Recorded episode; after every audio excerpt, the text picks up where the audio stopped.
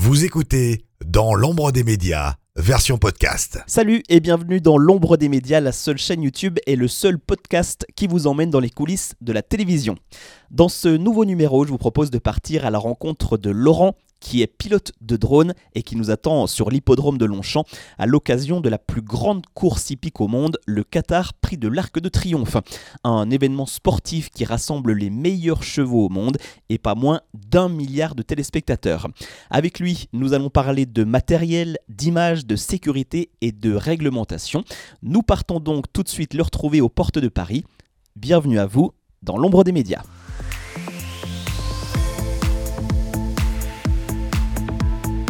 Interview. Immersion. Reportage. Ce que vous ne voyez pas se cache dans l'ombre des médias. Alors bonjour Laurent et merci d'être avec nous aujourd'hui dans l'ombre des médias. Bonjour Laurent. Donc aujourd'hui, comme je le disais il y a quelques instants, tu nous reçois sur l'hippodrome de Longchamp à l'occasion de la plus grande course d'équitation au monde. On en parlera d'ailleurs d'ici quelques instants. Euh, juste avant, j'aimerais que tu nous parles de toi, de ton parcours qui t'a mené à devenir pilote de drone. Alors mon parcours, il est un petit peu atypique puisque euh, à l'origine, euh, je faisais des études en électronique et en informatique industrielle où j'ai eu un DUT et euh, j'étais passionné d'audiovisuel à côté et je faisais de la captation euh, de skate avec une caméra, je faisais du montage dans ma chambre j'adorais l'audiovisuel et le montage. Et donc je me suis réorienté à la fin de mon DUT avec un BTS audiovisuel option montage que j'ai fait à Paris en alternance dans une société de production euh, de contenu audiovisuel. Donc en fait j'ai fait de la publicité, du montage, de la post-production dans une entité une société qui produisait des films publicitaires. Et j'ai été démarché par Thomas Jumel, le, patron de la société Scunati il y a maintenant 6 ans, qui cherchait à la fois quelqu'un qui avait le goût de l'image, qui savait faire de la post-production et qui était aussi eh ben, apte à piloter des drones, puisque moi, ce que j'ai oublié de vous dire, c'est qu'en parallèle de, de tout ce que je faisais dans l'audiovisuel. En fait, je faisais du modèle réduit. Euh, je pilotais des drones euh, FPV, euh, des hélicoptères radiocommandés et j'étais plutôt assez doué de mes mains pour ça. et j'ai, en fait, depuis six ans, j'allie à la fois ma passion pour l'audiovisuel et ma passion que j'avais le week-end à faire de, le, de modèle réduit. Et donc, tu nous parlais il y a quelques instants de Scunati, la société pour laquelle tu travailles et qui est notamment spécialisée dans la prise de vue aérienne. Alors, est-ce que tu peux nous la présenter en quelques mots? Alors la société Scunati, elle a changé de nom il y a maintenant un an. Avant, on s'appelait Live Drone. Euh, donc Live Drone Scunati, c'est une société qui a presque 10 ans, qui a été fondée par Thomas Jumel. Thomas Jumel euh, est quelqu'un qui vient de la télévision et qui vient de BFM TV, euh, pour laquelle il a travaillé pendant de nombreuses, années au sein, au sein de la gestion de la production. voilà, il était numéro 2, numéro 3 de la société, je crois. et il a quitté BFM TV il y a 10 ans pour monter une société de drones pour faire de la captation en direct. Et euh, il était tout seul. Et puis maintenant, euh, dans la société, euh, au, niveau du drone, on est 6 personnes. Et avec les autres activités, on est 11. Voilà. Et quels sont vos champs de, compétences justement? Alors la société Scunati, anciennement Live Drone, en fait, nos compétences, nous, c'est la captation par drone essentiellement. on sait aussi bien capter des événements directs comme aujourd'hui que capter des longs métrages ou de la publicité ou de la fiction. Alors on va s'attarder à la partie live d'ici quelques instants puisque c'est la partie qui nous intéresse aujourd'hui. Mais juste avant, un petit mot pour parler du volet cinéma qui représente tout de même une grosse partie de votre activité. Hein. Oui, c'est ça. Donc euh, en fait, on, est aussi apte à, capter euh, pour des longs métrages euh, des plans drones. pour ce faire, on utilise des drones qu'on peut utiliser comme aujourd'hui pour le direct, mais aussi des gros porteurs, ce qu'on appelle, qui vont nous permettre d'emmener des caméras cinéma avec des optiques anamorphiques ou des optiques prime de séries multiples. On peut avoir des, on a des drones qui ont jusqu'à 25, qui peuvent peser jusqu'à 25 kg et avoir une dizaine de kilos d'emport. Et vous êtes combien à piloter un drone de cinéma? Pour piloter un drone de cinéma, on est toujours deux personnes. Euh, il y a euh, un télépilote qui va manier la machine dans les, airs et puis on va avoir un opérateur caméra euh, qui va s'occuper de tout ce qui est bah, cadrage, réglage de la caméra. Euh, voilà, donc on est euh, le la plupart du temps deux personnes. Alors maintenant, pour en revenir à la partie live dont tu parlais il y a quelques instants, on va s'intéresser à l'événement du jour puisque tu es en ce moment même à l'hippodrome de Longchamp pour la plus grande course hippique au monde, le Qatar Prix de l'Arc de Triomphe. Alors, est-ce que tu peux nous présenter en quelques mots le, dispositif mis en place aujourd'hui? Alors, le dispositif, je ne le connais pas vraiment dans le détail, mais dans les grandes lignes, je sais qu'on a environ une vingtaine de caméras. Euh, Il y a euh, une voiture travelling, il y a une grue, il y a des paluches qui sont installées dans toutes les, euh, tout- toutes les boîtes de départ. On a des caméras longue focale pour pouvoir capter la course. On a des caméras qui sont en HF pour aller dans le rond de présentation, aller capter des, des choses dans le public, plus des caméras de ralenti pour, pour l'arrivée et le départ, plus le drone, puisque aujourd'hui, en fait, nous, Skunati, on a deux drones. Un drone qui va s'occuper de capter les, les chevaux à l'arrivée et un drone qui va s'occuper de capter les chevaux au départ. Et vous donc, pour la partie drone, vous êtes combien de personnes de la société Skunati sur ce dispositif? Alors aujourd'hui, donc, on- comme on a deux drones et qu'on utilise des drones qui sont en double opérateur, on a donc euh, un pilote et un cadreur par, par drone. Donc on est quatre sur la partie euh, drone. Et on a en plus un assistant aujourd'hui euh, qui est là pour don- donner la main, pour charger les batteries et euh, nous arranger les, les coups quand on a des problèmes. En espérant qu'il n'y en ait pas, évidemment. Ah, exactement, en espérant qu'il n'y en ait pas, écoute, euh, on espère. Et à propos des drones que vous utilisez aujourd'hui, peux-tu nous présenter le matériel avec lequel vous allez voler? Alors aujourd'hui, on utilise l'Inspire 3, c'est le dernier né de la, de la gamme G professionnelle. On a utilisé pendant de nombreuses années, euh, comme beaucoup d'opérateurs, l'Inspire 2. Donc là, nous avons l'Inspire 3, c'est la nouvelle génération, on l'a depuis environ deux mois. La, chance de, euh, la, la force de ce drone, c'est à la fois sa caméra qui enregistre en 8K et c'est sa transmission du signal qui est propriétaire à la marque, qui est de très très bonne qualité et qui nous permet d'envoyer une image euh, euh, en 1080p 50, euh, extrêmement qualitative et de couvrir le- quasiment l'ensemble de, de l'hippodrome sans avoir de perte de signal. Et quelles sont les, les attentes du réalisateur par rapport à ces plans drones? Le, le- en fait, le réalisateur, euh, suivant les réalisateurs, en tout cas, euh, ils essayent de s'appuyer le plus possible pour illustrer, euh, d'avoir des plans, d'ambiance de l'hippodrome. On a la chance d'être un endroit vraiment très joli et stratégique, puisque à la fois on a des plans sur Paris qu'on peut faire et des plans sur la Défense. On peut aussi faire des plans d'ensemble de l'hippodrome en lui-même. Ils nous attendent principalement quand même sur les courses pour faire toute l'arrivée des drones dans la ligne d'arrivée sur les 200 derniers mètres et pouvoir cadrer de façon très serrée l'ensemble du peloton et voir tout ce qui se passe au niveau des changements de ligne. Et puis euh, l'autre drone qui s'occupe des départs, lui, va se mettre au niveau des boîtes de départ, euh, va, euh, va capter le départ en lui-même des, des chevaux. Donc on est attendu essentiellement pour ramener des, images qui seront utilisées pendant la course et qui seront utilisées aussi par les juges pour savoir s'il y a des fautes de ligne, s'il y a des ob- obstructions, si, voilà, s'il y a eu des erreurs. Donc on est à la fois une caméra qui va permettre d'embellir ce qu'on est en train de regarder et à la fois qui va être utilisée pour les juges. Et tu m'expliquais euh, tout à l'heure hors antenne que vous placiez les drones à l'arrière de la course. En fait, euh, oui, on va, se, on va se placer aux trois quarts arrière des chevaux pour pouvoir euh, capter euh, la ligne d'arrivée. Au niveau du départ, on va se mettre euh, derrière les chevaux. Euh, pour pouvoir les capter au niveau de la sortie. De toute façon, la réglementation nous oblige euh, à être minimum à une vingtaine de mètres des chevaux en fonction de notre vitesse. Donc on ne pourra jamais faire de survol direct ou de top shot des drones. Donc on se met toujours en décalé à l'arrière et on essaye de, à la fois de proposer une image qui est esthétique et qui est utile euh, pour, pour l'hippodrome et pour les juges. Et puis pendant le direct, tu m'expliquais aussi que vous essayez d'avoir un plan toujours propre et euh, exploitable à l'antenne, puisque vous n'avez pas de rouge antenne, vous pouvez compter que sur les ordres du réalisateur. Exactement, donc on n'a pas, pas le toli, euh, on n'a pas d'infos, tout ce qu'on va avoir c'est des, infos de top caméra euh, avec le numéro du drone en fait. Donc en fait, nous, ce qu'on essaye de faire en permanence, c'est de proposer des plans pendant qu'on vole avec notre batterie et le réalisateur, comme on a souvent l'habitude de travailler avec lui, on sait déjà, on connaît ses attentes, donc on essaye de en permanence être propre, proposer les choses qui vont marcher et passer à l'antenne. Euh, et il va nous annoncer, dire ah, drone 1, drone 2, et on va être passé à l'antenne. Donc c'est vrai qu'on essaye d'être tout le temps le plus possible propre pour être utile euh, sur le temps de notre batterie. Et pendant qu'on parle de transmission de signal, comment le signal, justement, euh, signal du drone, est-il envoyé au car? Alors c'est vrai que les hippodromes, euh, on a la chance qu'ils soient entièrement fibrés puisqu'ils utilisent un nombre inconséquent de, caméras qui sont euh, vraiment très éloignées de la régie. Donc tout est fibré. Donc nous on a euh, un câble SDI euh, qui est relié à un convertisseur fibre et en fait le signal est envoyé via le réseau fibre et récupéré dans le car régie du GTHP.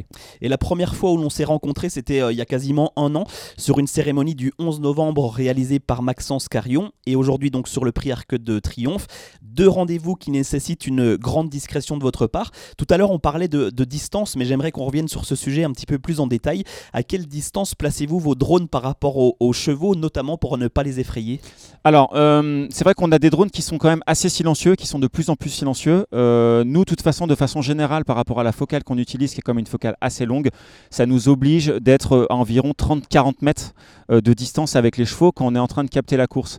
Maintenant, quand on fait des images biotiques, par exemple quand les chevaux vont revenir ou qu'il y a des remises de prix, on va se permettre d'être un petit peu plus près, mais pour des raisons de sécurité et pour éviter d'être dans le champ des autres caméras, on essaye quand même de se placer à 20-30 mètres minimum des choses qu'on filme. Et pareil pour la cérémonie du 11 novembre, du coup. Voilà, exactement. Et c'est vrai que Maxence avait ensuite, euh, nous avait demandé d'être vraiment assez éloigné, de pas nous entendre, puisqu'on était sur un événement qui était quand même assez spécifique. Euh, on, nécessite d'avoir un silence, d'avoir euh, un, recueillement général de, tout le monde. Donc le drone avait besoin d'être vraiment à une cinquantaine de mètres de l'ensemble. Et c'était grâce à la focale un petit peu plus longue qu'on avait sur le Mavic 3 Ciné qui nous permettait bah, d'être au cœur de l'action. Et maintenant, on va parler d'intempéries, puisqu'en préparant cette interview, euh, je t'ai demandé si la présence des drones était remise en question en cas euh, d'intempérie et tu m'as dit que vous arriviez quand même toujours à voler. Alors c'est vrai, c'est vrai que euh, généralement sur une journée de course comme celle-ci, c'est rare qu'il se mette à pleuvoir du matin jusqu'au soir. Pour l'exemple de l'année dernière, il a plu une bonne partie du début d'après-midi et puis au moment bah, du prix de l'arc, on a réussi à sortir le drone et à faire les plans.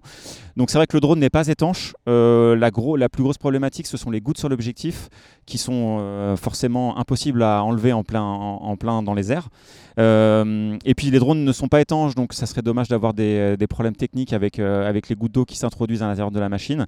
Donc c'est vrai que sur le drone, de façon générale, c'est rare qu'on ne puisse pas voler euh, du matin jusqu'au soir et on arrive toujours à glisser un petit vol entre les intempéries. Et pendant qu'on parle de technique, on va s'intéresser cette fois-ci à l'autonomie des batteries, puisqu'on sait que les drones n'ont pas d'énormes compétences de vol. Du coup, comment vous organisez-vous pour tenir sur une journée entière de tournage, comme c'est le cas notamment aujourd'hui, puisque je crois que vous êtes sur place de midi à 19-20 heures? Alors oui, euh, c'est vrai que par exemple sur une journée comme celle-ci, le PAT est à midi et quart et euh, la dernière course doit être à 19h, donc il faut qu'on propose un signal de midi à 19h, environ, enfin 19h30. Euh, nous, ce qu'on a, c'est qu'on a une quantité assez importante de, de batteries, on a plusieurs chargeurs, on est relié à des groupes électrogènes ou à des lignes électriques directement. Le temps de vol à peu près de la machine en l'air, c'est autour de 20 minutes. Euh, c'est le temps qu'il nous faut à peu près pour euh, capter la course dans son intégralité, plus euh, la remise des, prix et tout ça. Donc ce qu'on fait, c'est qu'on va en continu charger les batteries pour pouvoir eh ben, en continu proposer un signal. Et on va s'intéresser cette fois-ci à un autre point important, la sécurité, puisqu'on sait que l'utilisation des drones est soumise à quelques règles et quelques réglementations. Alors sur un événement comme celui-ci, quelles sont les démarches administratives pour pouvoir voler le jour J? Alors c'est vrai que le drone est extrêmement réglementé en France euh, et surtout à Paris. Euh, donc nous ici pour voler à l'hippodrome de Longchamp, on a été obligé de faire des démarches auprès de la préfecture euh, de police pour qu'ils nous autorisent à voler sur l'hippodrome. On a été obligé, de déposer un plan de vol, de montrer patte blanche avec nos assurances, nos diplômes de télépilote. Euh, une fois que ça c'est accepté, on a aussi le protocole aéronautique, puisque l'hippodrome de Longchamp, il est placé dans un couloir aéronautique pour les sorties d'hélicoptères de, euh, de les moulineaux Donc on a un protocole aujourd'hui euh, qui nous limite à une altitude de 80 mètres. Et puis les hélicoptères sont détournés très légèrement sur leur parcours pour pas qu'ils aient de survol direct de l'hippodrome et qu'on ait de problèmes de collision. Donc c'est vrai que généralement une opération drone, c'est entre une demi-journée à une journée de, de paperasse pour qu'on ait les autorisations. C'est un peu le seul point négatif de la journée finalement. C'est sûr que oui, mais c'est c'est quand même pas à prendre à la légère. C'est vrai que le drone est quelque chose qui à la fois est très sympathique à utiliser, mais il a quand même des contraintes euh, réglementaires et de sécurité. Puisqu'un drone qui percute quelque chose et qui rentre dans quelque chose, ça peut rapidement faire des dégâts. Donc euh, autant que les choses soient encadrées le plus possible.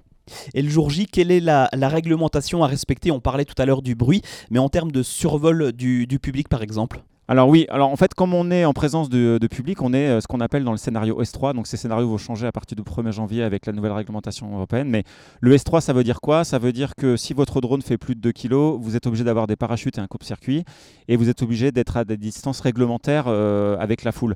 En l'occurrence, le S3, c'est que le pilote euh, doit être à 100 mètres de sa machine à tout moment. Donc on doit se contraindre dans un espace de vol qui a été déclaré auprès de la préfecture et le respecter. Et on est vraiment assujetti à des contrôle. Aujourd'hui, là, on vient de les rencontrer puisque la préfecture de police de Paris a une brigade drone. Ils sont venus nous voir. Ils ont euh, des systèmes de détection et de mesure pour savoir si on respecte cet espace de vol et surtout savoir s'il n'y a pas d'autres drones non déclarés qui aujourd'hui vont voler en même temps que nous dans le même espace de vol, ce qui pourrait forcément entraîner des collisions ou des, ou des problèmes techniques. Et tu me disais d'ailleurs qu'ils pouvaient détourner ces drones. Alors exactement, la préfecture euh, de police a une, euh, a une valise qui permet de détecter les drones de la marque G, de savoir à quelle distance est la machine, où est le pilote précisément. Et Et euh, généralement, ils font des interventions, c'est-à-dire qu'ils vont euh, mettre au sol cette machine, ils vont lancer un RTH et ils vont pouvoir euh, bah, interpeller la personne, lui faire un rappel à la loi, lui mettre une amende ou carrément lui confisquer la machine. Au prix de Diane, qui est un prix euh, aussi euh, très prestigieux dans le monde de, euh, qu'on a fait au mois de juin, il y a eu deux interpellations et deux confiscations de drones. Donc c'est pas c'est pas une légende. Il se passe euh, vraiment des choses et la préfecture est là à la fois pour euh, la sécurité du public et à la fois pour respecter le cadre légal de l'utilisation des machines. Et puis pendant qu'on parle de sécurité, un mot également sur les parachutes que vous êtes obligé de placer donc sur les côtés des drones. Pa- Notre machine, j'ai oublié de le préciser, mais elle est en scénario S3, elle est homologuée. Donc ça veut dire qu'on a un coupe-circuit et des parachutes pyrotechniques qui sont installés sur la machine et qui vont nous permettre, nous, si jamais on a un- une perte de contrôle ou un incident technique, de, couper la machine euh, en l'air, de déclencher ses parachutes et la, machine va pouvoir tomber au sol en réduisant son impact létal, en fait, voilà, en réduisant la vitesse de descente pour éviter qu'on blesse quelqu'un. Voilà. Et on va terminer cette interview avec un petit mot concernant les drones FPV, drones de plus en plus utilisés qui permettent d'avoir des plans différents et plus dynamiques d'ailleurs. Oui, c'est vrai que dans la pluralité des, moyens techniques qu'on utilise en drone, euh, aussi bien les drones pour faire du live ou les gros porteurs pour faire du cinéma, on a aussi les drones FPV qui ont pris euh, un peu la part belle euh, dans le monde de, l'image. On a commencé à développer des drones avec des, liaisons broadcast qui vont nous permettre de faire du direct, des drones FPV qui vont permettre de se faufiler par exemple pendant des courses de voitures, pendant des descentes de vélo, pendant du saut à ski. Là, dernièrement, on a utilisé ces technologies sur un petit drone FPV pour pouvoir, lors de la, du- de la révélation de la nouvelle Alpine électrique, de Pierre Gasly sur un petit circuit qui avait été improvisé en Angleterre euh, dans un hangar et on l'a suivi avec cette caméra FPV. Donc c'est une paluche très rapide qui va permettre de suivre cette voiture, qui va permettre de suivre des, des, des- joueurs de basket, qui va permettre de faire plein de choses. En respectant le cadre légal, on peut faire beaucoup de choses et c'est vrai qu'on essaye de développer aussi cette partie FPV qui, à mon avis, euh, va prendre la part belle aux, aux drones traditionnels euh, stabilisés et proposer des nouvelles images plus dynamiques dans le monde de- de la captation en direct. Voilà, donc je pense que grâce à toi, euh, on a fait le tour de tout ce qui gravite autour de la prise de vue par drone, que ce soit en termes d'image ou de sécurité. Est-ce que tu as un, un mot à ajouter pour conclure cette interview? Bah, juste euh, te remercier Laurent bah, de, de m'avoir interviewé aujourd'hui et puis euh, en espérant se voir sur un autre événement bientôt. Merci à toi pour l'accueil et à très vite. Merci à vous, à bientôt. Voilà, on arrive au terme de cette interview passionnante. Je vous donne rendez-vous dans un mois tout pile pour découvrir le parcours d'un autre professionnel de la télévision. D'ici là, n'hésitez pas à parcourir la chaîne YouTube et les nombreux podcasts en ligne sur les différentes plateformes. À très vite dans l'ombre des médias.